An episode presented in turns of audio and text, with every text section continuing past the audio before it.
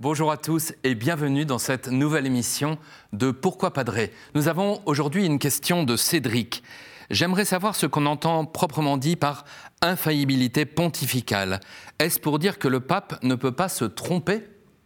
Cher Cédric, quand on parle de l'infaillibilité pontificale, on ne dit pas que le pape ne peut pas se tromper dans les choix, les actes et les paroles de chaque jour. Je vous rassure tout de suite, le pape peut se tromper.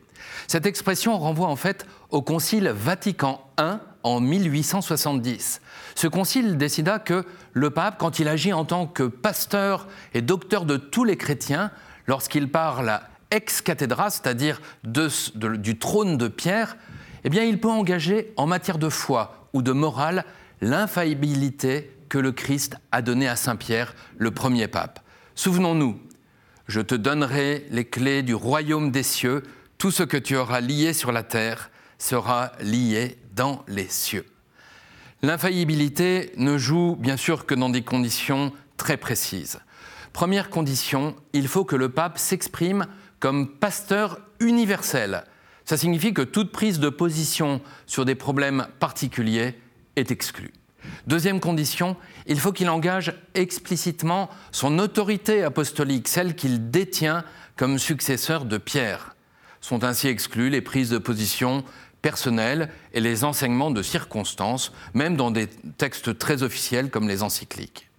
Troisième condition, il faut que les définitions touchent à la foi et aux mœurs. Sont ainsi exclues les questions politiques, par exemple. L'infaillibilité du pape est un aspect de l'infaillibilité de l'Église.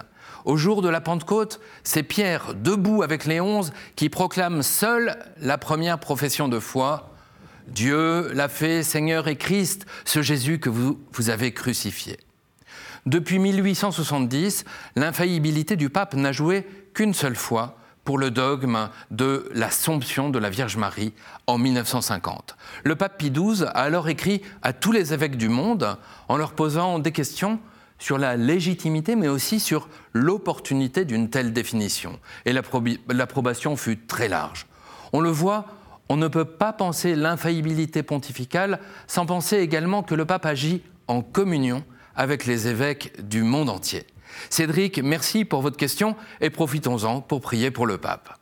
On peut poser d'autres questions en envoyant un email à l'adresse pourquoipadré.com ou alors sur les réseaux sociaux.